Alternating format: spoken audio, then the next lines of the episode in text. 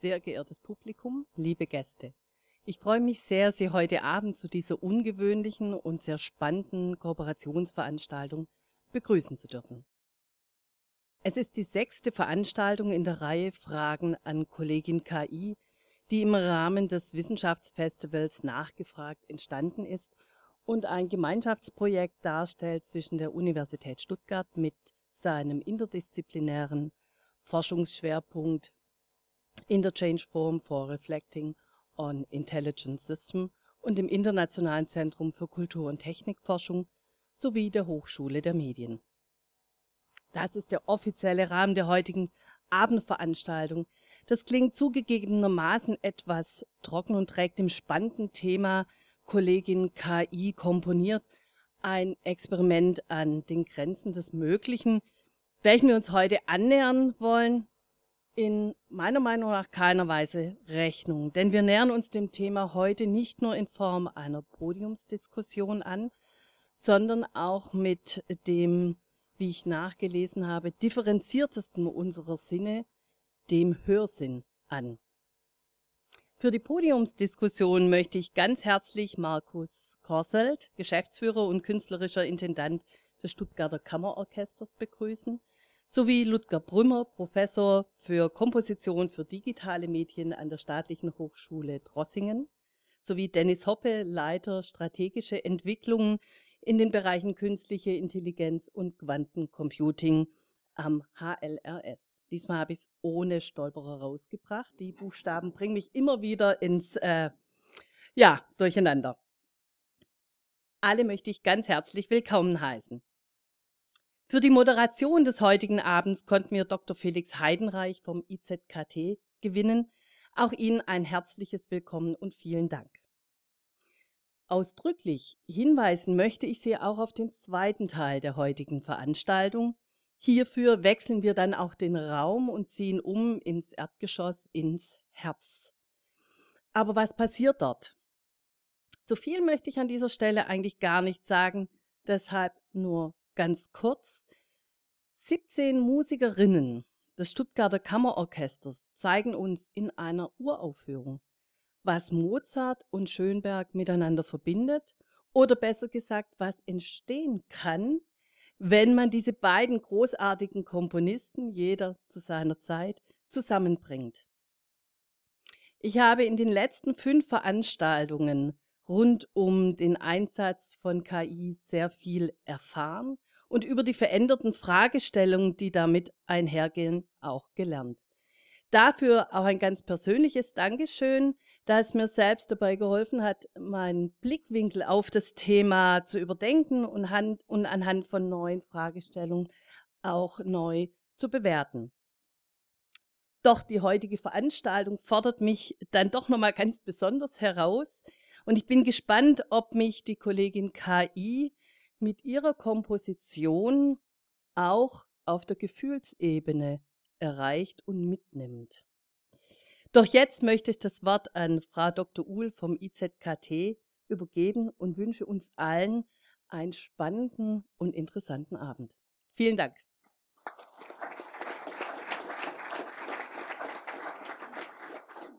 Ja, vielen Dank, Frau Emminger.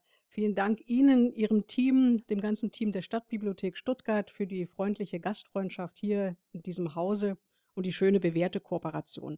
Verehrtes Publikum, ich will es rasch machen. Äh, wir sind ja gespannt auf die Diskussion und das anschließende Konzert. Ich begrüße auch Sie ganz herzlich. Ich möchte mich auch nochmal ausdrücklich insbesondere bedanken äh, bei Markus Korselt, dem geschäftsführenden und künstlerischen Intendanten des Stuttgarter Kammerorchester. Fantastische Musikerinnen und Musiker, ein legendäres Orchester. Vielen herzlichen Dank, dass Sie diesen Abend möglich gemacht hat. Applaus. Dank auch den anderen, Ludger Brümmer, Dennis Hoppe, Dank auch an dieser Stelle Matthias Hauser vom Media Solutions Center Baden-Württemberg, ähm, das in dieses Experiment, von dem wir gleich noch mehr hören werden, involviert ist. Und Dank auch dem Bundesministerium für Bildung und Forschung für die Förderung des Projektes, zu dem ja Frau Emminger äh, vorhin schon was gesagt hat. Meine Damen und Herren, dass uns selbstlernende Systeme dabei helfen, algorithmisierbare Aufgaben besser und schneller zu lösen, das ist wohl fast allen hier, den meisten hier bekannt, aber an vielen Stellen kommen solche Systeme längst zum Einsatz, ohne dass sich die breite Öffentlichkeit darüber im Klaren, sind, Klaren ist. Ähm, wir haben deswegen in unserer Debattenreihe äh, in verschiedenen Themengebieten wie zum Beispiel Logistik oder Gesundheitspolitik nach Chancen äh, und Risiken gefragt. Aber mit dem heutigen Abend wollen wir die neue Kollegin KI auch ein bisschen unter Druck setzen. Wir haben sie gefragt, ob sie eigentlich auch komponieren kann.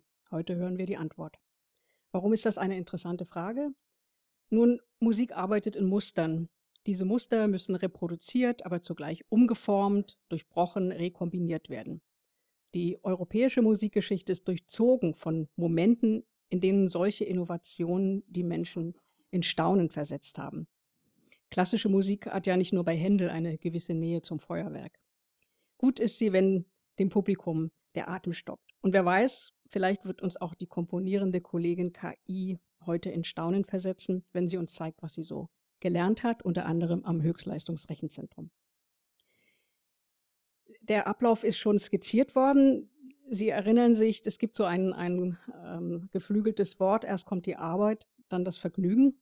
Und der Ablauf des heutigen Abends könnte den Verdacht nahelegen, die Podiumsdiskussion stellt eine Hürde dar, die den musikalischen Teil des Abends lediglich vorbereitet. Aber dem ist natürlich nicht so. Unser Abend steht eher unter dem Motto, erst das Vergnügen und dann noch mehr Vergnügen. Und damit wir Vergnügliches daraus lernen, bitte ich Sie herzlich, sich an einer Umfrage zu beteiligen. Sie haben die Blätter am Eingang bekommen. Das hilft uns sehr. Sie können das analog ausfüllen und oben im Herz haben Sie dann Zugang zum QR-Code. Und wir bitten Sie dann herzlich, die ausgefüllten Blätter beim Verlassen des Hauses unseren Kolleginnen zu geben. Das hilft uns sehr. Vielen Dank und jetzt ein vergnüglicher Abend.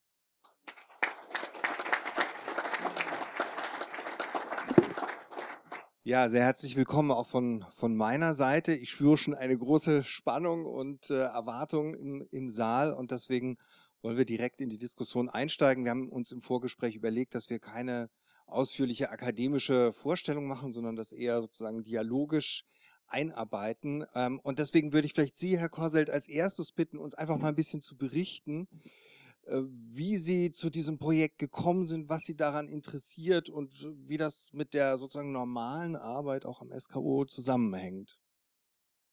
Sehr gerne. Erstmal ein herzliches Hallo und willkommen auch von meiner Seite. Das Stuttgarter Kammerorchester ist angeblich das älteste Orchester weltweit. Sowas kann man immer nicht richtig nachprüfen. Was wir aber wissen, ist, dass es es seit 77 Jahren gibt. Und durch seine Geschichte ist ein Charakteristikum eigentlich immer geblieben, hat sich quasi in die musikalische DNS eingeprägt, nämlich Pioniergeist. Am Anfang war die Reduktion auf ein Kammerorchester etwas revolutionär Neues nach dem Zweiten Weltkrieg. Und dann gab es verschiedene andere Sachen mehr, die Reisetätigkeit auf alle Kontinente bereits in den 50er Jahren. Und als ich vor fünf Jahren zum Kammerorchester stoßen durfte, war die Frage, ja, was ist denn heute eigentlich der quasi mm, unentdeckte musikalische Nordpol. Also wo können wir heute unseren Pioniergeist zeigen? Und eine Antwort davon war, das ist die Digitalisierung. Und wir stürzen uns da mit Lust in ein eigentlich völlig amusisches Thema und versuchen, dieser naja, Technik, um die es dann auch immer geht, in verschiedenen Ausformungen, künstlerisches Potenzial abzuringen in unseren Projekten. Wir versuchen also unser Ausdrucksspektrum zu erweitern. Wir versuchen nicht ähm, Gadgets zu produzieren, die irgendwie nach fünf Minuten langweilig werden und sind so auf der Suche nach neuen Inhalten eigentlich. Und da sind wir im Bereich der Grundlagenforschung immer wieder, wie heute beispielsweise bei dem KI-Projekt oder im nächsten Jahr beim ja, ja, weltersten Doppelhologrammkonzert, wo wir im Festspielhaus Baden-Baden spielen. Zeitgleich tanzt das äh, tschechische Nationalballett in Prag in der Nationaloper. Der jeweilige Partner wird live als Hologramm auf die Bühne des anderen projiziert. Es gibt Interaktion zwischen Projektion und realen Menschen und die Frage, was ist virtuell, real oder künstlich, beschäftigt uns ja auch heute. Herr Hoppe, ähm, ja, ich, ich frage auch Sie, was, was ist denn aus Ihrer Sicht an diesem, an diesem Projekt interessant? Was äh, am Hochleistungsrechenzentrum geschieht ja sehr, sehr viel, aber es ist also eigentlich nicht die klassische die klassische Aufgabe oder das, das klassische Betätigungsfeld. Vielleicht berichten Sie ein bisschen, wie Sie äh, auf dieses ganze Projekt und auf die Idee und vielleicht auch auf die damit verbundenen technischen Herausforderungen blicken. Ja, gerne. Also, ja, wir müssen hier ein bisschen aus unserer Komfortzone raus. Das haben Sie schon ganz gut äh, angedeutet. Äh, wir als Höchstleistungsrechenzentrum, unsere Nutzer kommen einfach aus den Ingenieurswissenschaften. Das ist unsere Domäne. Ähm, aber auch in meiner Abteilung, wir schauen uns die innovativen Felder an, gerade wo die Berührungspunkte sind mit dem Höchstleistungsrechen, ähm, sei es jetzt künstliche Intelligenz, Cloud Computing, Quantencomputing. Und wir haben natürlich nicht nur äh, Berührungspunkte zur Wissenschaft und zur Industrie, sondern wir sehen auch eine gesellschaftliche Relevanz. Und gerade versuchen wir durch die Solution Center, die wir gegründet haben, äh, zum Beispiel das Media Solution Center, über die ja dann auch die Kooperation zustande gekommen ist, ähm, ja unsere Expertise auch in die Gesellschaft zu tragen. Und ähm, wir sehen hier wirklich eine sehr schöne Möglichkeit, ähm, auch für die Kultur beizutragen. Und ähm, mit, mit unserer KI-Expertise, die wir uns am HLS haben, ähm, tragen wir dazu gerne bei. Wir hatten auch schon weitere Kooperationen, wo es darum ging, äh, wie man mit KI malen kann. Und jetzt wollen wir mit KI dann auch komponieren. Vielen Dank. Ja, ähm, Herr Brümmer, jetzt sind Sie an der Reihe und Sie werden uns ein bisschen ausführlicher und detaillierter auch in, in das Projekt einführen und uns, glaube ich, auch gleich ein paar Hörbeispiele zeigen. Aber ähm, ich habe gesehen, Ihr Lehrstuhl, das, das ist ja völlig faszinierend, was Sie da machen. Ich wäre Ihnen sehr dankbar, wenn Sie uns auch ein bisschen sozusagen heranführen aus Ihrer Perspektive und vielleicht ein bisschen auch den Hintergrund ausleuchten, Ihre Arbeit sowohl in Trossing als auch am ZKM. Vielleicht können Sie uns da so eine überleitende Brücke bauen. Ja, die überleitende Brücke ist erstmal der, der, die Digitalität. Also die Digitalität arbeitet ja mit Algorithmen und das Komponieren ist ja interessanterweise eigentlich äh, algorithmisch. Also schon Bach, äh, Bachs Fugen kann man mit ganz klaren Regelsystemen beschreiben und äh, natürlich mit Freiheiten in diesen Regelsystemen. Also eigentlich ist diese, dieses Denken in Regelsystemen äh, super musikalisch. Also Schönbergs Zwölftonmusik lässt sich so beschreiben. Xenakis hat später so gearbeitet, die seriellen Komponisten, äh, Bach habe ich ja schon erwähnt. Und äh, insofern ist dieses ähm, Arbeiten mit, mit diesen Regelsystemen, das ist jetzt natürlich ein neues äh, Feld, weil früher wurde es gegeben, die Fuge muss halt so und so aussehen, sind eine Sonatenhauptsatzform äh, läuft so und so ab äh, und die hat sich ein bisschen natürlich kultureller weiterentwickelt und jeder Komponist hat beigetragen zu dieser Fortentwicklung. Aber heute ist es so, dass die, äh, das, ich meine, Xenakis ist zum Beispiel ein so ein Komponist, der sehr äh, innovativ, ähm, zum Beispiel den Zufall, auch John Cage, der gar nicht so in, mit Maschinen gearbeitet hat, ganz ohne Maschinen, aber der auch diese Regelsysteme definiert hat. Er hat zum Beispiel mh, hm, eine Sternenkarte genommen und hat die auf ein Notensystem gelegt und überall, wo ein Stern war, hat er einen Punkt gemacht und da war ein Ton. Das ist ein Regelsystem. Ja, es ist, ist zwar sehr subjektiv und, und äh, äh, oder poetisch könnte man fast sagen. Also poetisch wie auch das Würfeln zum Beispiel. Ähm, aber es ist sehr, sehr sinnlich. Insofern ist das Arbeiten mit Technik auch immer äh, der Versuch, ähm, diese Regelsysteme ja auch nicht sinnlos und sinnfrei zu machen, sondern sie mit Sinn zu beleben, mit Emotionalität zu beleben und daraus etwas zu machen, was die Menschen ähm, hören und wahrnehmen und, und spüren können. Ähm, und es ist eigentlich gar nicht das, was die serielle Musik wollte. Sie wollte eigentlich das Romantische entfernen äh, aus der Musik und die, die alte Kunst äh, wegmachen, um eine neue, moderne, äh, innovative Kunst herzustellen. Und, und das ist ja eigentlich, ähm, eigentlich eine neue Emotion geworden. Moderne Musik hat ja wieder eine eigene Emotionalität entwickelt. Und zu dem, was wir im ZKM machen, äh, wir arbeiten natürlich auch mit diesem System künstliche Intelligenz, äh, aber wir arbeiten sehr, ich sag mal, erstmal mehr medial. Das kann klingen, das kann sichtbar sein. Ähm, und ähm, ich arbeite da im Herzlabor. Äh, und wir entwickeln Kunstwerke oder Konzerte oder wir laden Künstler ein und äh, arbeiten mit diesen Künstlern vor Ort und entwickeln neue Technologien oder die, besser gesagt, die künstlerische Anwendung neuer Technologien. Und das ist manchmal so, manchmal kommt von der Technikindustrie ein Impuls und wir nehmen den auf als Künstler oder manchmal geben wir als Künstler einen Impuls in die Industrie. Also wie zum Panoramascreen, 3D, das waren äh, alles Impulse, die von den Künstlern kamen und nicht von der Industrie, sondern wir, äh, wir haben das, also wir Künstler, ich, ich, ich reihe mich das mal so ein, wir haben das entwickelt und äh, Visionen geschaffen äh, und dann Prototypen gebaut mit riesigen, natürlich mit, äh, mit Silicon Graphics, also mit Industrieprodukten, aber die Idee kam von den Künstlern. Und das ist interessant, diese, diese Dualität. Das, von, das ist ein Ping-Pong-Spiel zwischen beiden, äh, das sehr innovativ ist. Und das muss in beide Richtungen offen sein.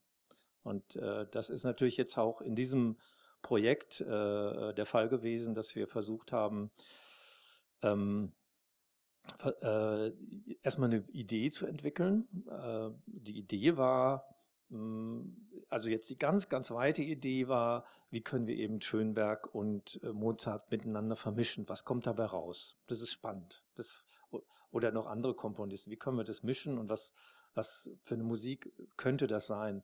Dann haben wir ein Zwischenziel äh, gesteckt und haben gesagt, äh, wir fangen erstmal an, Mozart zu kopieren oder zu imitieren und haben äh, natürlich die ganz schwierige Variante gewählt, dass wir mit den äh, äh Software-Ingenieuren, Ingenieurinnen, die, äh, äh, die wir zur Verfügung hatten, gedacht haben, so jetzt können wir mal versuchen, das Ganze von Grund auf wirklich zu entwickeln, von der ersten Codezeile, also nicht ganz, aber so jetzt fast. Und ähm, haben dann im Verlauf äh, dieses Projektes doch auch entdecken müssen, dass wir also natürlich keine Arbeitsgruppe mit 20 Entwicklern, wie es bei Google oder bei Facebook oder Magenta, also Google Magenta oder anderen äh, der Fall ist, dass wir auch an die Grenzen kommen dessen, was möglich ist und dass wir da viel ähm, viel mehr Power brauchen. Und ich hatte mir gedacht, ähm, dass ich Ihnen kurz erzähle, was ist denn überhaupt, was passiert denn überhaupt mit diesen Informationen? Was ist denn überhaupt ein neuronales Netz? Sie haben sicherlich schon einiges gehört, aber ich wollte jetzt noch mal ein bisschen detaillierter werden, weil mit der Musik kann man das ganz fantastisch erklären, was ein neuronales Netz tut und wie das funktioniert. Und ich, ich mache das mal im Schnelldurchlauf. Dazu muss ich mich aber da an, den, an das Rednerpult begeben, weil da habe ich die musikalischen Beispiele. Ich hoffe, die Reihenfolge ist richtig. Ja. Gut. Nicht, dass ich jetzt hier unaufgefordert das, den ganzen Abend. Äh Nein, wir dachten, es ist einfach wichtig, dass wir vielleicht noch so eine kompakte Zusammenfassung haben, einfach damit wir einen gemeinsamen Stand haben, worüber wir eigentlich diskutieren. Deswegen werden wir jetzt äh, ganz kurz auch ein paar Beispiele uns anhören, damit wir erstmal überhaupt eine Vorstellung äh, davon haben.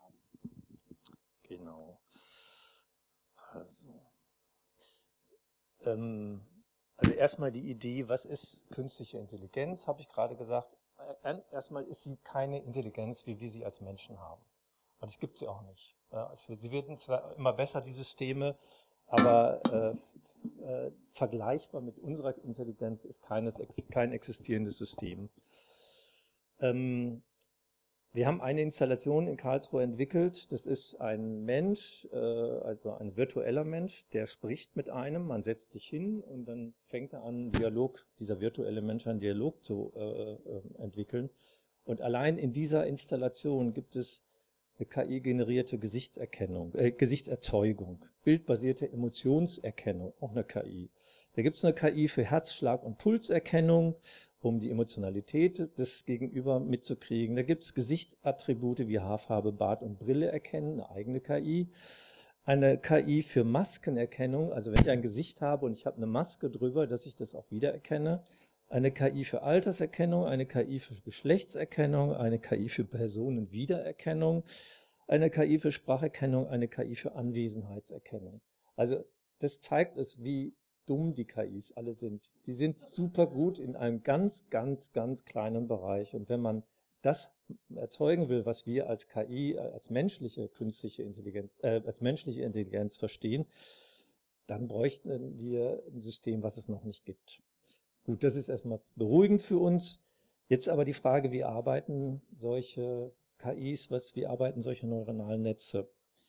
Und äh, man kann sich vorstellen, es gibt zwei Bereiche. Der eine ist Zufall, völlige Willkürlichkeit und der andere ist die Regelhaftigkeit.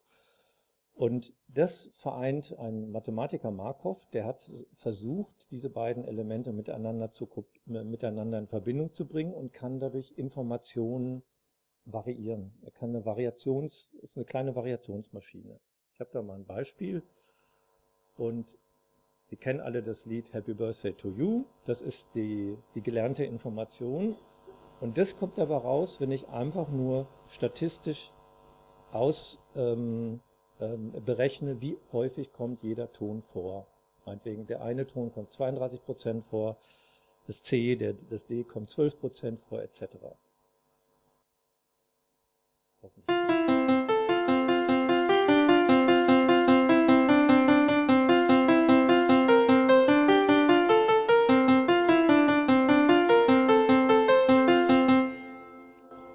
Also, wenn Sie wissen, dass es Happy Birthday to You ist, dann können Sie bestimmte Sachen vielleicht erkennen, aber so richtig äh, nach Happy Birthday hört sich das nicht an.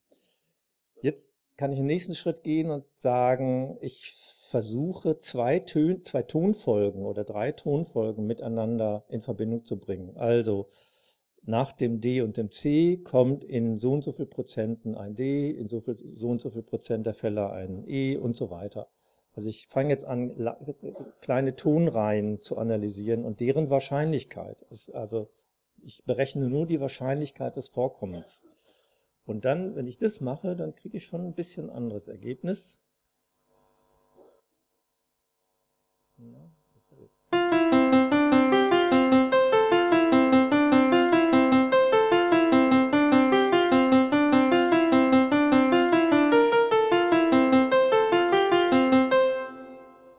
Also ich habe hier so ein paar kleine Regeln und den Zufall, der diese Regel immer durcheinander mischt, also neu würfelt.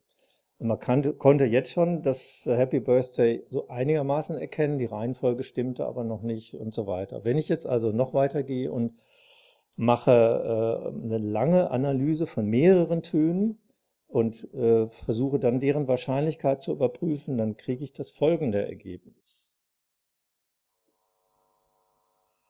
Ja, Play drücken.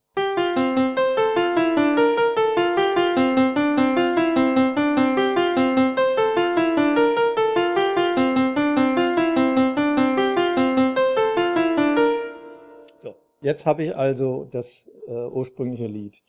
Was wir aber sehen, ist, wir sind hier zwischen dem Punkt der, ich sag mal, des Chaos und der Reproduktion, der identischen Reproduktion. Was wir eigentlich wollen, ist dass es klingt wie Mozart, aber nicht genauso ist wie das Beispiel, was wir reingegeben haben.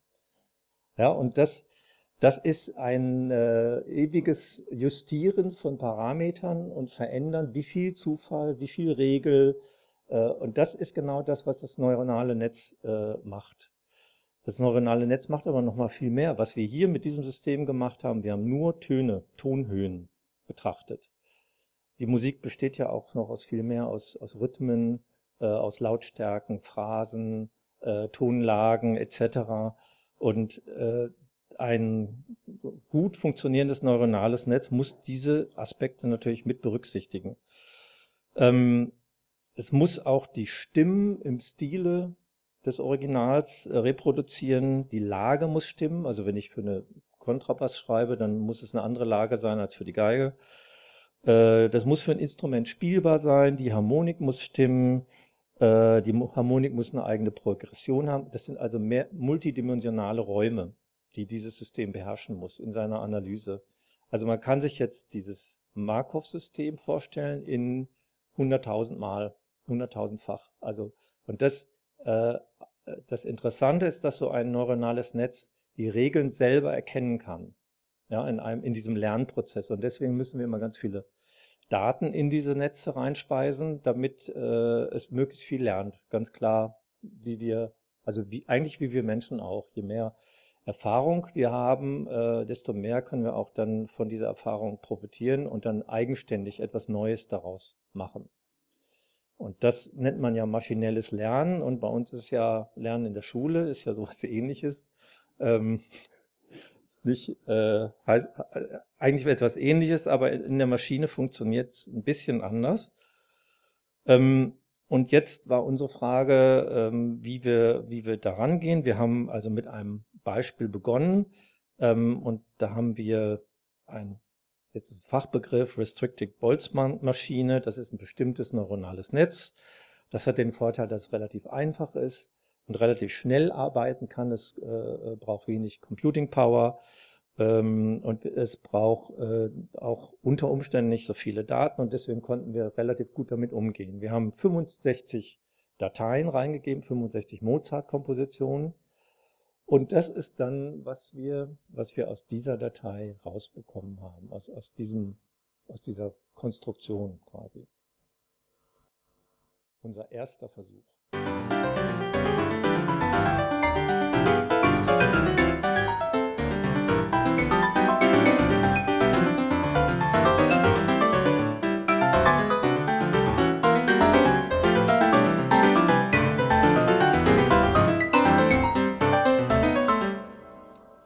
Ja, fast ein Ragtime, aber mit Mozart hat es jetzt nicht so richtig viel zu tun. Ne?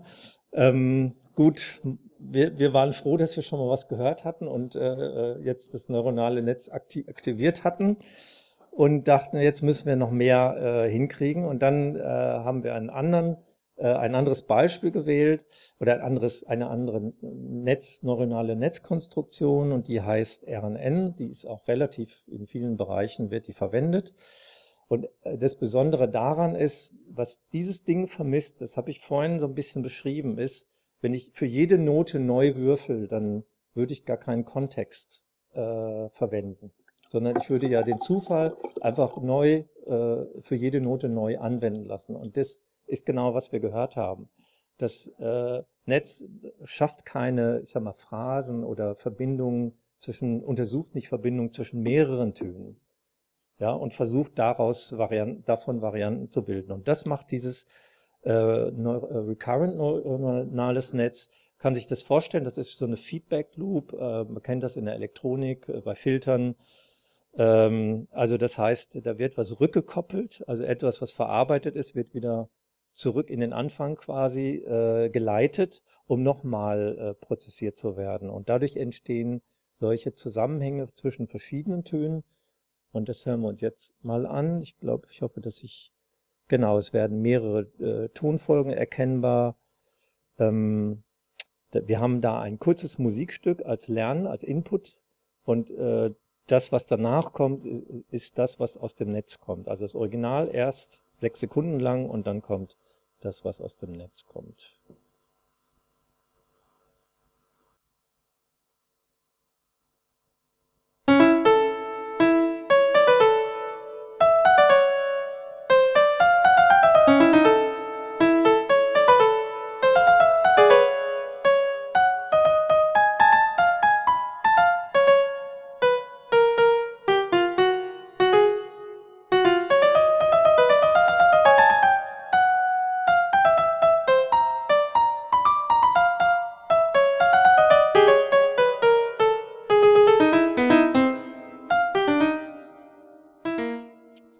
Beispiel. Also das war schon, es war ein Mozart-Motiv und äh, das, was danach kam, war am Anfang schon recht nah dran. Es hört sich lebendig an, das hört sich wie, äh, als ob ein Komponist das gemacht hat und nicht äh, eine Maschine. Es war aber noch einstimmig, also noch ein bisschen unterkomplex. Und ähm, da fehlte aber auch noch so der letzte Schliff, dass es sich wirklich wie Mozart anhört. Und dann haben wir jetzt noch ein anderes System ge äh, genommen. Und das ist jetzt auch ein äh, industrielles äh, System. Industriell heißt, äh, das ist von einer Firma, einer, einer Firma äh, äh, entwickelt worden. Und das benutzt eigentlich relativ neue neuronale Netze. Das ist, soweit ich weiß, ist die Firma auch im Mai erst quasi ähm, auf die, also auf die Bühne getreten, also in äh, existierte oder ak aktiv war erst seit Mai äh, diesen Jahres aktiv. Und das nennt man ein Transformer-basiertes Netz. Und das Besondere daran ist, dass die ganzen Daten äh, jetzt nicht nur die, äh, die reingegeben werden, dem Netz quasi bekannt sind. Also es werden sehr viel Daten, also die, die gesamte Komposition oder vielleicht noch mehr, in das Netz reingegeben und dann äh, sind diese Daten alle präsent, ja, als Referenz. Und ich habe nicht nur eine oder zwei oder drei Noten, die vorher äh, da waren, sondern mehrere äh, Musikwerke. In diesem Fall sind es sogar Musikwerke, 46.000 äh, sinfonische Stücke, die dieses System quasi gelernt hat, bevor es anfängt zu agieren. Dann geben wir wieder ein Input, ein, dieses gleiche Motiv von vorhin rein und können dann ähm, aber auch noch was bestimmen und sagen, jetzt mach was wie am Anfang wie Mozart und nach einer Minute wie Lady Gaga und mach nach einer Minute im Stile eines Videospiels und dann am Ende äh, Rihanna, ich glaube, da kommen wir nicht mehr hin. Ähm, aber äh, wir haben dann auf einmal eine stilistische Wandlung und das hören wir uns mal an.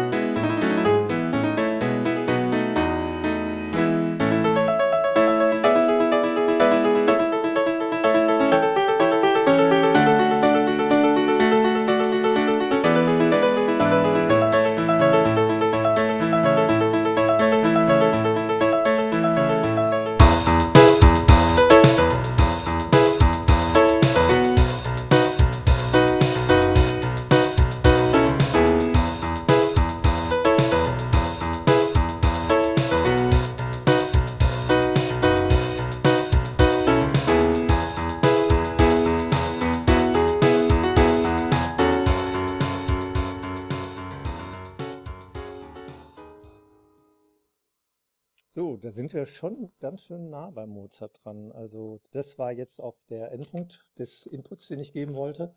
Und äh, ich glaube, man konnte ganz gut sehen äh, oder hören, besser gesagt, dass die, dass die neuronalen Netze doch die Fähigkeit inzwischen haben, sowas herzustellen. Aber ich glaube, da reden wir jetzt gleich noch drüber. Genau, vielen, vielen Dank. Ich glaube, wir haben jetzt eine sehr gute Vorstellung ähm, davon, wie das Ganze irgendwie funktioniert und was da so an sozusagen Zwischenprodukten schon rauskommt. Ähm, Herr Korselt, ich glaube, wir brauchen jetzt nochmal Ihre musikwissenschaftliche Kompetenz. Mir ist jetzt aufgefallen oder ich habe mich gefragt, reden wir eigentlich, wenn wir jetzt komponieren und algorithmisieren, so parallel setzen, reden wir da über bestimmte Arten von Musik? Das klingt ja beinahe so, als würde man das Komponieren so als eine handwerkliche Tätigkeit, wo man eben nach Mustern operiert, ähm, beschreiben können. Trifft es nur auf bestimmte Arten auch klassischer Musik zu oder eigentlich doch auf die ganze klassische Musik? Ja, wenn ich das wüsste. Also ich glaube jetzt nach unserer Erfahrung ist es so, dass es Musik ist Musik erstmal für einen Algorithmus und das hängt damit von der Datengrundlage ab, würde ich mal meinen. Ähm, was man aber, ich meine, das hat ja durchaus humoristische Züge, das Ganze. Ähm, noch lachen wir. Jetzt stelle ich mir vor, in zehn Jahren oder in 20 Jahren, wer wird es uns, denke ich, schwerfallen, Unterschiede zwischen kurzen Originalsequenzen und KI-Sequenzen feststellen zu können. Ähm, ich glaube, da hängt ganz viel einfach mit der Datengrundlage zusammen. Hoppe, da müssen Sie jetzt uns weiterhelfen, Ja, denn wir gerne. können alle nicht beurteilen, ob diese, dieses unglaubliche Wachstum der Rechenleistung so weitergehen wird. Wie, wie sehen Sie darauf, auf diese Frage? Ist das wirklich so, dass wir in 20 Jahren einfach aufgrund der immer weiter sich steigernden Rechenleistung dann wunderbare KI-Maschinen haben, die uns den Mozart nur so reihenweise herunterkomponieren, oder? Ja, also da werden wir hinkommen. Also w- es ist jetzt auch noch eine relativ junge äh, Forschung im Bereich äh, Musik komponieren und wir haben innerhalb von wenigen Jahren hier schon sehr viel erreicht in der Forschung. Und ähm, ja, mit der Rechenleistung sind wir auch in der Lage, immer komplexere neuronale Netze dann zu trainieren. Und ähm, wir leben halt im digitalen Zeitalter, wo wir dann auch die Daten zur Verfügung haben, um dann solche Netze dann auch zu trainieren. Und wir sehen es ja jetzt auch schon, ähm, wenn wir jetzt in die Medien schauen, es gibt jetzt auch diese, diese Fake-Videos, äh, wo jemand dann auch nachahmt, er sei jetzt eine andere Person. Ähm, auch mit der Stimme wird schon nachgeahmt. Also wir sind da eigentlich schon sehr nah dran. Herr Brümmer, Sie haben, glaube ich, gerade gesagt, das Ganze hat auch irgendwie eine humoreske Dimension. Ich, man könnte doch sagen, dieses Algorithmisieren oder Nachalgorithmisieren ist eigentlich eine Art Satire. Ne? Also wenn ich jemanden satirisch nachahmen kann, dann signalisiere ich ihm, ich habe deinen Algorithmus verstanden, ja, ich kann so sprechen wie du, ich kann mich so bewegen wie du.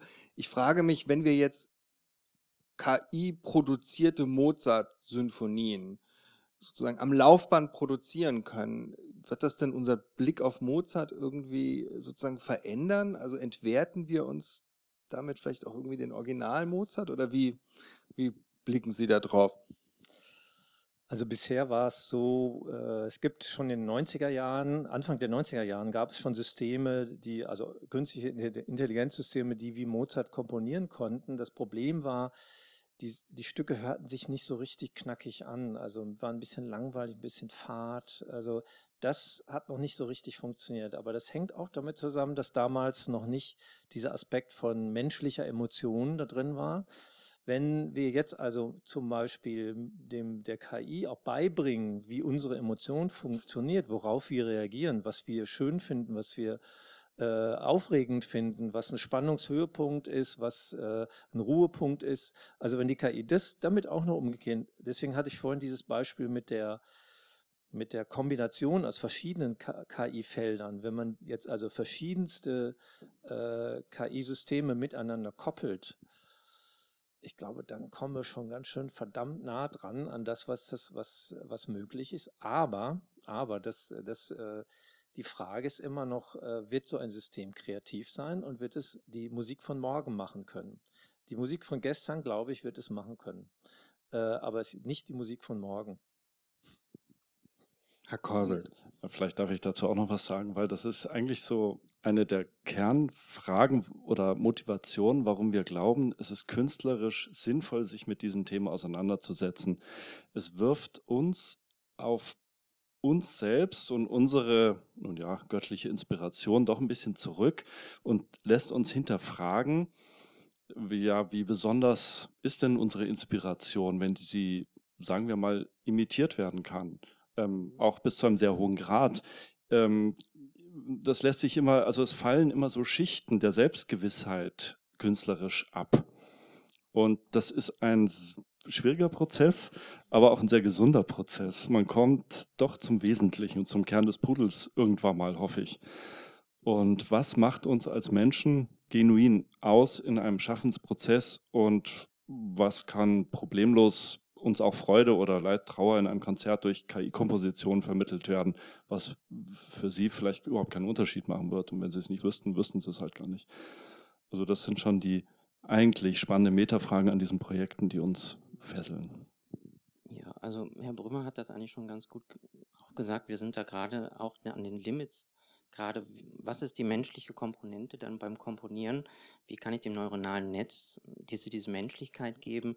Ähm, wir haben jetzt auch gesehen im letzten Jahr, ähm, es ist sehr schwer, ja, eigentlich auch nochmal so eine Kontrolle mit reinzubringen, zu sagen, ich möchte jetzt einen bestimmten Rhythmus vorgeben oder eine Tonalität. Ähm, das, das sind einfach Kontrollparameter, die kann ich erstmal nicht beeinflussen.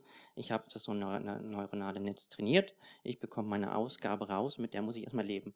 Ähm, das ist jetzt nicht, wie, wie ein Künstler arbeiten würde. Er würde eher iterativ arbeiten, er spielt ein bisschen, ähm, dann macht er ein bisschen Feintuning, geht ein paar Schritte zurück und spielt das nochmal, die Sequenz. Ähm, wenn wir jetzt mit den neuronalen Netzen arbeiten, dann ist es so, wir haben erstmal unsere Ausgabe, unsere generierte Musik und ähm, das können wir uns anhören. Wenn wir dann nicht zufrieden sind, dann müssen wir nochmal ganz nach vorne und wieder neu trainieren. Das haben wir dann auch oft in unseren Meetings gemerkt. Ähm, wir haben das dann vorgespielt. Äh, für uns klang das schon ziemlich gut. Ähm, nach wenigen Sekunden kam dann die Antwort, uh, das geht ja so gar nicht, ähm, das ist unspielbar und ähm, könnten wir nicht nochmal da und da ein bisschen drehen und wir mussten dann sagen, nee, leider diese Interaktion, diese Interaktivität ist mit den aktuellen neuronalen Netzen noch nicht gegeben. Ne? Und da müssen wir dann eigentlich auch zukünftig mhm. hin, diese Strukturen mit reinzubringen, ähm, auch die Emotionen. Ähm, wir können vielleicht aus anderen Bereichen lernen, bei der Textverarbeitung, ähm, worauf auch die, die Musik jetzt gerade auch ein bisschen sich anlehnt. Ähm, da gibt es zum Beispiel eine Stimmungsanalyse, ähm, ob jetzt irgendwas positiv oder negativ froh ähm, oder, oder traurig ist, dass man das auch versucht, auf, auf die Musik dann zu übertragen. Herr Brummer. Ja, ich wollte noch was zur der, zu der Rolle der KI. Wir haben jetzt immer da, darüber gesprochen, dass die KI den Menschen ganz ersetzt. Ähm, warum? Also was jetzt, die, die Szenarien, die jetzt im Augenblick wahrscheinlich sind, dass sie den Menschen unterstützen. Also der Künstler, der Komponist bleibt äh, der Komponist oder der Künstler bleibt der Künstler. Und er ist in Verbindung mit der Gesellschaft, weil das ist ja das Relevante für, für die Kunst, die wir machen. Das ist ja in, in Austausch mit der Gesellschaft, also mit, mit, mit dem, wo wir uns befinden, was gerade in unserer Politik, in unserer ästhetischen Welt äh, gebraucht wird. Und das kann die KI nicht. Die hat kein Sensorium, dass sie in die Gesellschaft gehen kann. Und äh, deswegen kann sie äh, den Künstler unterstützen, Ideen und Modelle zu entwickeln, was denn äh, jetzt zum Beispiel als Komponist, was, was denn als, als klingende, klingendes Werk oder als, als, als äh, Element äh, funktionieren könnte. Also es ist wie ein Werkzeug. Ähm, genauso, wenn wir uns erinnern, die, den Mozartwürfel, können Sie, können, kennen Sie das? Äh, äh, es gab ja schon in den, äh, zur Zeit Mozarts ein Spiel, das waren alles kleine, so ein paar Takte, so ganz viele Versionen dieser Takte und man konnte mit Würfeln, konnte man diese Takte komponieren und hat tatsächlich ein richtig funktionierendes Stück Musik rausbekommen. Äh, das war ein Spiel, aber nur eigentlich so ein Assistenzsystem. Ja, das Komponieren hat man damit nicht gekonnt. Und ich glaube, so kann man, vielleicht wenn man das KI-System so versteht, dass äh, warum muss ich mich hinsetzen und irgendwie ganz viele Sachen, ganz viele Zeilen programmieren und mir ein System ausdenken? Warum äh, mache ich es nicht viel intelligenter und sage dem KI abstrakter auf einer höheren Ebene, was ich erwarte? Und dann gucke ich mal, was rauskommt. Und wenn das interessant ist, was das KI-System mir gibt, dann verarbeite ich das weiter zu einem Stück. Aber das ist doch ein extrem spannender Punkt. Diese Feedback Feedback-Schleife mit der Öffentlichkeit, mit dem Publikum, die, die, den hat, die, die haben ja die klassischen Komponisten intensiv gehabt. Ne? Also Mozart hat ja, glaube ich, der hat ja die Klavierkonzerte größtenteils selber gespielt und dabei dirigiert und hat sozusagen gesehen, was im Publikum ankommt. Ne? Und äh, sozusagen, da, da war schon völlig klar, äh, was gut ankommt und in welchen Kontexten und ob man das vielleicht wieder verwendet. Und ich glaube, auch bei Bach gibt es doch solche Momente, wo dann plötzlich Kantaten äh, in anderen Kontexten oder einzelne Stücke von einer Kantate in die andere rübergesetzt werden und wo man sich vorstellen kann, dass sozusagen diese, dieser Kontakt mit dem Publikum da und vielleicht auch so der Gedanke, aha, wenn das gut ankommt, dann kann ich das vielleicht auch nochmal hier oder dort anwenden. Jetzt könnten wir uns aber doch ein technisches Dispositiv vorstellen, wo eigentlich diese Feedback-Schleife da ist, oder? Wir haben alle die Streaming-Anbieter und wir könnten doch eigentlich sagen, komponier halt mal 100 Mozart-Symphonien und dann werden wir schon sehen, was bei den Streaming-Diensten ankommt und wir geben dir das Feedback, was davon gut war und was vielleicht. Also ich weiß nicht, ist das ein mögliches Szenario oder? Ach, ich komme immer mehr damit, also dazu zu glauben, dass im Prinzip alles, was denkbar ist, auch irgendwann mal eintreten wird. Ähm, das heißt nicht, dass es qualitativ ähm, den Menschen ersetzen wird. Also schlechte Komponisten verlieren ihren Job, äh, aber das äh, oder schlechte Texter oder die braucht kein Mensch mehr. Das wird eine KI machen können. Eine Vorabendserie im ZDF zu unterlegen mit Musik, das ist auch Zeitverschwendung. Also wenn man es für Geld macht, verstehe ich das. Aber ähm, da hat man vielleicht auch ein bisschen dann Platz für anderes. Das, dazu braucht man Menschen nicht. Aber ähm, wir hatten vor einigen Jahren bereits schon mal einen Versuch eines KI-Projekts und da war der Vorschlag, das Kammerorchester spielt für eine KI, also das Publikum ist die KI, die Menschen versuchen, die KI zu befriedigen in ihren Ansprüchen an ein klassisches Konzert. Das war damals ein bisschen zu sehr Science Fiction, aber ähm, vom Gedanken her kann ich mit diesem Rückkopplungsprozess mit genug Datenmaterial oder Lernmaterial für die KI schon vorstellen. Also ich hoffe dann nicht, dass die Musiker irgendwelche Elektroschocks kriegen, falls sie falsch spielen. Kommt bei unserem Orchester nicht vor übrigens, aber ähm, das sind spannende Prozesse und je fantastischer, glaube ich, ähm, desto weiter muss man einfach in die Zukunft denken. Herr Hoppe, wir haben gerade schon gehört, äh, ganz so viel Manpower und auch so viel Geld wie äh, die großen kalifornischen Player äh, konnten sie bei dem Projekt nicht einsetzen. Aber ich glaube, diese Frage nach der Verbindung zum Geld, die muss ja doch irgendwie erlaubt sein. Also ist irgendwie ein Szenario denkbar, wo man sich eine Industrie vorstellen kann, die sagt, okay, vielleicht zum Unterlegen von ZDF-Vorabendserien, aber vielleicht auch in einem anderen Kontext, könnte da, könnte da irgendwie sozusagen auch ein ökonomisches Modell man sich vorstellen oder wie, wie sehen Sie das? Hm, interessante Frage. Ähm, ja, ich, ich glaube, das müsste man schon wieder an Herrn Korsel zurückgeben. Ähm, aber ich denke schon, dass in Zukunft, äh, was wir auch gerade schon besprochen haben, dass das diese, diese unterschwellige Musik, äh, wie jetzt in diesen Fernsehserien, dann auch automatisch generiert werden könnte. Wir sehen es ja heutzutage auch bei den Zeitungsartikeln, bei den Zusammenfassungen. Ähm, die werden auch alle automatisch generiert und wir wissen es eigentlich gar nicht. Ne, also da ist eigentlich auch eine KI dahinter, die Textzusammenfassung von Artikeln, von Nachrichten bereits heute ähm, aktiv ähm, macht. Und ähm, ich kann mir gut vorstellen, dass da auch eine Industrie dann für die Musik dann auch da ist. Herr Brümmer, sehen Sie das auch so? Ich würde sagen, da sind wir schon längst. Also es gibt schon Popmusik, die vollkommen mit KI äh, entwickelt worden ist und wo, wo nicht nur die Komposition, also die Notenschrift äh, oder die Noten, die Töne äh, mit der KI gemacht worden, sondern der Klang selber ist von der KI gemacht worden. Ja, also und die klingen ziemlich gut teilweise. Es sind, äh, ich weiß nicht genau, wie, wie, wie leicht die, zu erzeugen sind. Das ist ja immer so, wo die Industrie da ganz vorsichtig ist und sich nicht hinter die Karten blicken lässt. Aber es gibt schon einige Alben, die auf dem Markt sind.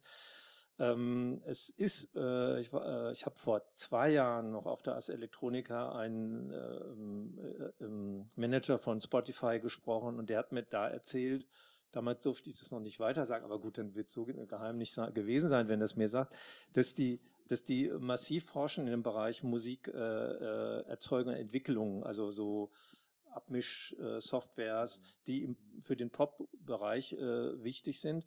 Und wir kennen auch ein paar Anwendungsszenarien außerhalb von Vorabendserien, und zwar Musak, also Musik, die in Fahrstühlen und Kaufhäusern äh, im Augenblick von Menschen erzeugt wird und äh, GEMA-frei ist, also die verkauft wird.